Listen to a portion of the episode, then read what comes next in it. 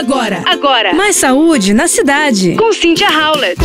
Na hora que você está preparando uma receita, você sabe qual é o melhor tipo de óleo que você deve utilizar? É óleo vegetal? É óleo animal? Qual seria o mais adequado nutricionalmente?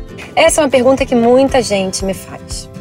E é uma pauta super controversa, já que cada óleo tem suas propriedades boas e ruins, e são muitas opções, desde os vegetais como óleo de canola, milho, girassol, algodão, linhaça, óleo de coco.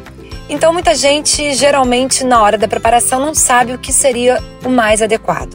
O que, que a gente deve levar em consideração nessas horas? Essa receita, ela vai estar em contato com uma alta temperatura? Que temperatura é essa? É para fritar? É para o forno? É para bolo? É para receita? É para salada? Então depende do tipo de receita e do preparo que você vai fazer com esse óleo.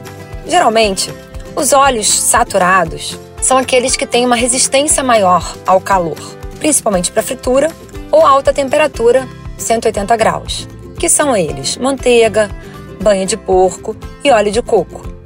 O azeite também é bem resistente. Então, são esses os mais adequados para a gente utilizar quando for utilizar uma temperatura mais alta. Ao meu ver, os óleos mais interessantes, se for para a gente utilizar na cozinha, para fazer receitas, bolos ou ir para o forno, seria sim o óleo de coco ou óleo de girassol. Se for fritar, utilize óleo de soja.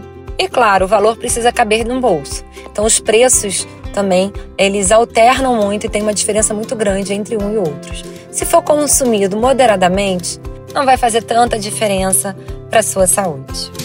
Você ouviu Mais saúde na cidade. com Cynthia Howlett.